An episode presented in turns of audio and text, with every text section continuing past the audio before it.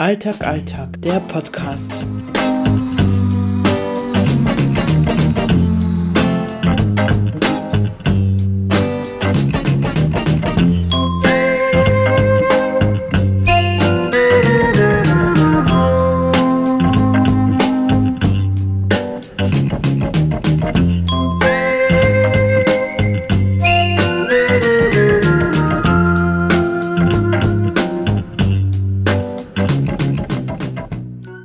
Herzlich willkommen zu einer weiteren Folge Alltag, Alltag mit Corby, und Vincent.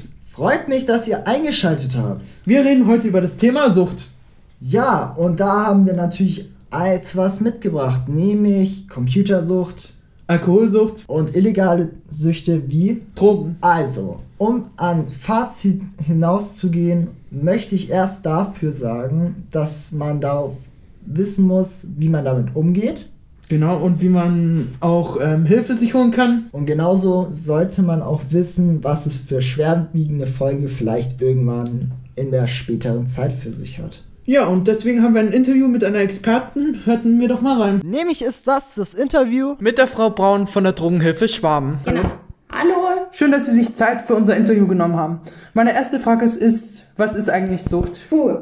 Ähm, ja, also einer Sucht zugrunde liegt ja eigentlich so das Grundbedürfnis vom Menschen, dass wir eigentlich immer schöne Zustände und was, was wir als angenehm empfinden, dass wir das anstreben wollen. Und davon wollen wir mehr. Und Schmerzzustände oder was was sich nicht so cool anfühlt, das wollen wir lieber vermeiden. Und dann gibt es natürlich so Stoffe, also Substanzen, ähm, die uns dabei helfen, weil die einfach, das kennt man vielleicht von Schlaftabletten, ich will schlafen, ich nehme eine Schlaftablette ähm, und die hilft mir dabei.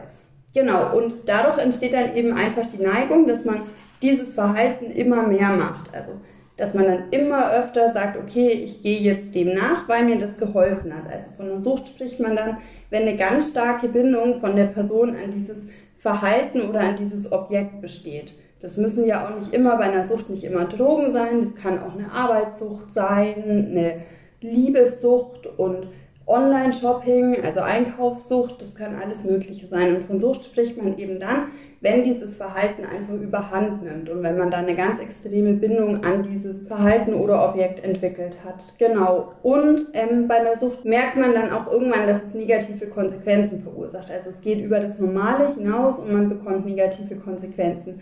Äh, zu spüren und wenn man dann aber in einem Stadium der Sucht ist, dann kann man dem auch noch dann kriegt man das zwar mit, aber man kann dem kaum was entgegensetzen. Genau, und es ist ja auch nicht so, dass man gleich, wenn man irgendwas konsumiert, dann direkt süchtig ist. Also dem gehen ja meistens ähm, andere Stadien voraus, dass man was ausprobiert, dass man was dann öfter macht, dass es dann zum Gebrauch kommt, ähm, dann kommt der schädliche Konsum und dann kommt eben die Abhängigkeit. Und davor gibt es auch noch so ein Stadium, da spricht man von Missbrauch. Da konsumiert man schon in höheren Dosen und das führt zu anhaltenden Gesundheitsrisiken. Beim schädlichen Gebrauch konsumiert man dann auch schon zu unpassenden Gelegenheiten oder zur Besserung. Also ich trinke bewusst dann, damit es mir besser geht, auch wenn ich eigentlich noch Auto fahren muss oder am nächsten Tag in die Arbeit muss oder vielleicht sogar in der Arbeit bin. Und bei der Sucht, da gibt es dann ja immer so Klassifikationssysteme, weil das eine Krankheit ist, also als Krankheit auch definiert wird. Genau, und da spricht man von dem Stadium der Sucht, spricht man dann, wenn wirklich der unwiderstehliche Zwang vorliegt, diese Substanz zu konsumieren, wenn die Kontrollfähigkeit im Umgang mit der Substanz vermindert ist. Also wenn ich mir vornehme, weniger, aber wenn ich dann mal die Flasche aufgemacht habe, kann ich nicht mehr aufhören. Dann, dass es zu einer Toleranzentwicklung kommt, das kennt ja jeder den Begriff vom Bier. Ja, wenn man anfängt, was zu trinken, ist man nach einem betrunken. Irgendwann braucht man schon sehr viel mehr. Dann bei der Sucht ist es aber auch so, wenn man am Konsum gehindert wird oder die Substanz nicht verfügbar ist, dann kommt es zu solchen Entzugssymptomen. Also, dass man dann reizbar wird, dass man auch körperlich ganz schlimme Schmerzen hat, je nach Substanz. Wenn man von der Sucht spricht, dann ist es auch so, dass andere Verhaltensweisen oder andere Hobbys vernachlässigt werden, andere Interessen. Also man macht viel weniger, weil man ja die Zeit für den Konsum braucht und das Geld für den Konsum braucht. Und man setzt es eben fort trotz eindeutiger negativer Folgen auf sozialer, körperlicher und seelischer Ebene. Was passiert im Gehirn, das Süchtigen ihre Sucht über alles andere stellen? Mhm. Also da läuft schon immer so ein Kampf ab. Ähm, natürlich ist es so, diese Substanzen, die sind ja chemisch zusammengesetzt, je nach Substanz. Das macht natürlich auch was mit dem Gehirn. Also die docken ja an was an, da wird was vermehrt ausgeschützt, gestoßen. Also auch da kommt es dann zu einem Ungleichgewicht. Und natürlich ähm, ist es da auch so, ob das jetzt mit dem Gehirn, ob ihr das damit meint, weiß ich jetzt nicht genau, dass man schon auch sagt, man entwickelt sich ja und ähm, da gehen dann auch gewisse Lernprozesse einfach verloren. Also während wir lernen, uns mit ohne Substanzkonsum Problemen zu stellen oder soziale Interaktionen erlernen, ähm, ist es bei Personen, die sehr früh beginnen zu konsumieren, gehen dann auch solche Lernprozesse einfach verloren. Mhm. Was dann eben dazu führt, dass man zum Beispiel gut nachgewiesen hat, dass die Entscheidungsfindungsprozesse anders sind, sich verändern. Welche Therapiemöglichkeiten gibt es dazu? Mm, also Therapiemöglichkeiten von Therapie, das ist ja immer so schwierig, aber wenn man von der Therapie spricht. Also wir hier in Augsburg auch von der Drogenhilfe, wir haben relativ breit ausgebautes, sage ich mal, Hilfenetz. Es setzt ziemlich niedrigschwellig an bei wirklich überlebenssichernden Hilfen. Ähm, dass wir eine Notschlafstelle haben, dass wir Kontaktläden haben, wo man einfach Nahrung bekommt, ähm, wo man frische Kleidung haben kann, einen Kaffee, wo man so dann eben auch in Kontakt miteinander kommen kann. Und dann geht es eben weiter. Dann haben wir eine Beratungsstelle, da kann man Gespräche führen. Ähm, eine Therapie, dann meint ihr da vielleicht auch das im stationären Kontext? Generell ja. Genau. Ja. Ähm, genau, Therapie im stationären Kontext, da gibt es dann natürlich auch verschiedene Möglichkeiten. Also es gibt es, wo man ins Krankenhaus kommt, ins BKH. Das ist dann die körperliche Entgiftung. Also da schaut man, dass die äh, Substanz aus dem Körper rauskommt, was ja auch wichtig ist, dass das medizinisch begleitet gemacht wird. Und im Anschluss, ähm, das ist die Entgiftung im Krankenhaus, im körperlichen genau, und danach kommt dann eben die Entwöhnbehandlung, sollte man da im besten Fall anschließen. Da geht es dann eben um die Behandlung der psychischen Abhängigkeit. Und da gibt es je nach Person gibt es da verschiedene Möglichkeiten. Also das beginnt mit vier Monaten stationärer Therapie ähm, bis hin zu längeren Geschichten, wo man dann eben auch jahrelang dort bleiben kann. Und die Inhalte, auch da gibt es eben verschiedene Ansätze. Manche setzen ihren Schwerpunkt mehr auf Sport, manche setzen ihn mehr auf Arbeit. Da gibt es dann verschiedene Möglichkeiten. Was aber eben, glaube ich, wichtig ist, ist bei Therapiemöglichkeiten, dass man da auf ein breites Netz achtet und eben auch auf Prävention und sowas, damit es gar nicht erst zur Entstehung kommt, dass man wirklich schaut, auch wie spricht man da mit Kindern, ist es an Schulen vertreten. Wie kann ich jemandem helfen, der süchtig ist?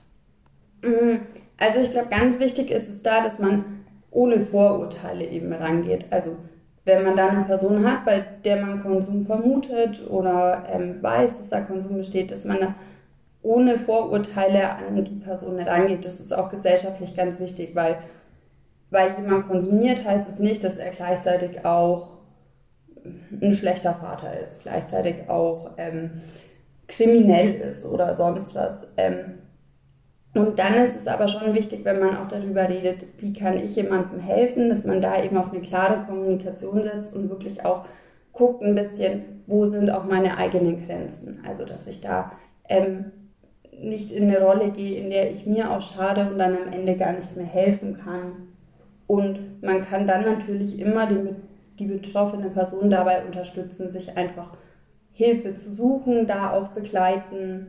Äh, welches ist die häufigste Sucht, wo Sie beraten müssen hier? Die häufigste, was Sie hier haben an Fällen? Oh, das genau ist, als Beispiel.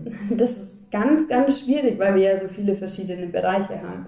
Also wir sind hier nur für illegale Substanzen zuständig und wir haben ja einen Jugendbereich, die Kollegen ähm, die haben jugendtypischen Konsum. Da geht es viel um THC, um Partydrogen und sowas wie MDMA. Dann haben wir hier auch eine ähm, extra Einrichtung für Substituierte. Das sind dann natürlich opiatabhängige und opioidabhängige Personen.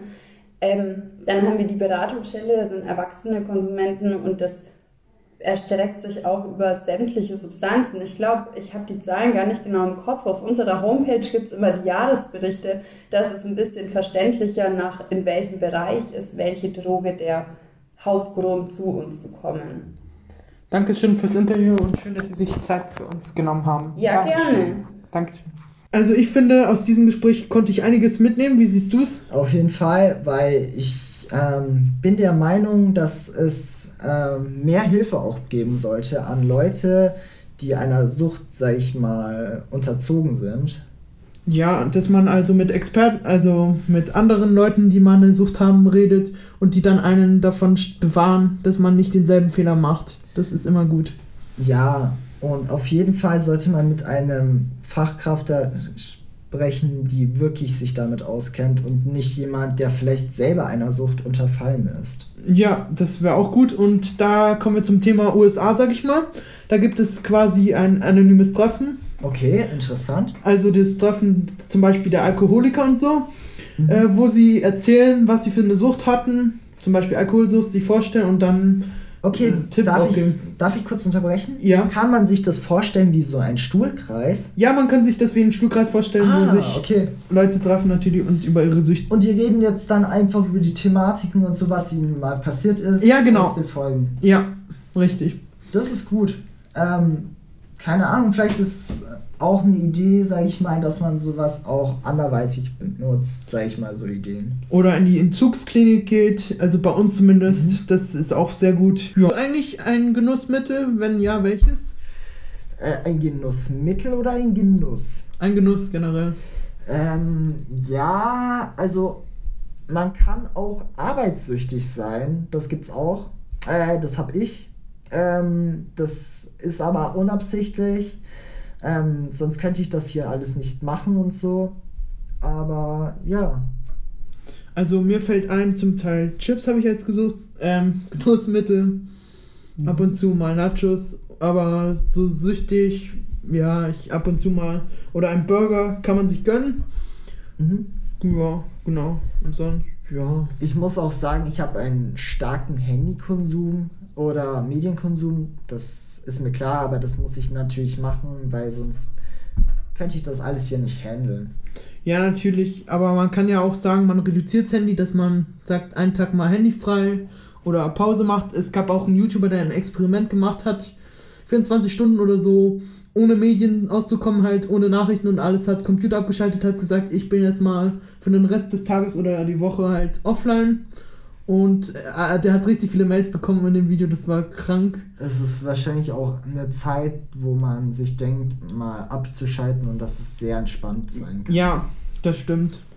Und auf dem Weg, was wir euch geben können, fangt nie an mit äh, Rauchen oder Drogen nehmen. Ihr kommt echt schwer raus. Wenn ihr einmal in Flow seid, sag ich mal, dann kommt ihr nicht raus. Aber sobald ihr merkt, das tut uns doch nicht gut, hört's einfach auf, macht's nicht weiter tut euch nicht anstiften lassen von anderen. Ja, und die Tätigkeiten Drogen sollte man natürlich auf keinstenfalls anrühren. Ähm, selbst wenn man es anbietet, es, es macht nur Probleme.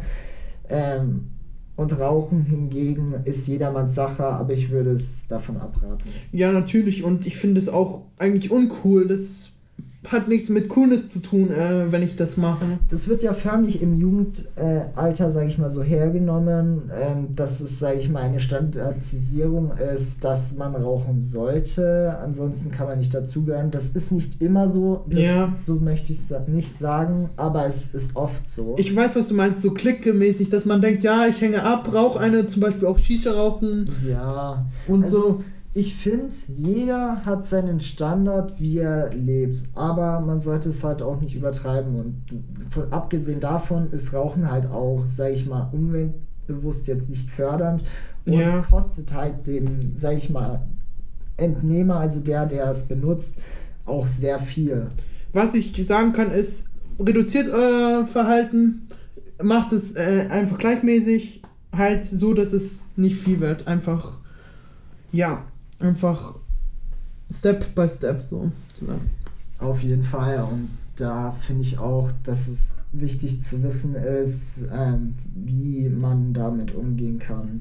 Wieso, weshalb und ähm, man sollte nie, wenn man an sich Probleme in sich zieht, ähm, eine Sucht entwickeln, indem man sich versucht, davon abzulenken mit etwas. Natürlich. Und ähm, wichtig ist auch dabei, holt euch Unterstützung, falls ihr Sucht haben solltet, falls ihr einen Suchtfaktor haben solltet. Das heißt, Freunde, Familie. Und auch Experten wie zum Beispiel Fachärzte oder Psychologen. Da gibt es zum Beispiel ein paar wichtige Firmen, die das machen. Genau, das ist die Entzugsklinik und ähm, was gibt's noch? Ja, ich weiß gerade gar nicht. Müsste ich. Ich denke mal, es gibt auch psychologische Ratschläge bei manchen und das kann man dann termingerecht abnehmen. War es das von deiner Seite oder wollen wir noch weiter quatschen über so? Also ich hätte jetzt noch ein paar Minuten Lust darüber über das Thema zu machen, was dich an sich, ob du mal eine Sucht hattest. Naja, eine Cola-Sucht, sag ich mal, und Spezi-Sucht, aber sonst. Da ist ja. Ja. immer noch immer was. Und ich muss auch sagen, ähm, wie man da reingeratet, ist halt auch immer gesch- interessant. Ja, eigentlich ist es so, ist es ganz einfach, man probiert es einfach und dann denkt man so, wow, und dann wird es immer weiter und es ist wie ein Mhm. äh, Teufelskreislauf, sag ich mal. Und man geht immer rein und ähm, dann entwickelt sich halt die Sucht und Ich sie weiß, steigt halt Es potenziell. gibt dann eine gewisse Abhängigkeit davon. Ja, das außerdem. Ja, ich finde, jetzt habe ich viel mitnehmen können durch dieses Podcast-Gespräch. Ich danke euch fürs Zuhören. Ja, schaut auf unsere Insta-Seite auch vorbei, die wir erstellt haben. Und natürlich könnt ihr uns gerne auch unserem Podcast folgen, damit ihr die nächsten Folgen nicht verpasst. Auf Spotify. Anschließend könnt ihr auch wieder abstimmen. Unter Straw Poll, Link in der Beschreibung. Freut mich, dass ihr eingeschaltet habt bei Alltag, Alltag mit Corby. und Vincent. Podcast Alltag, Alltag, Alltag.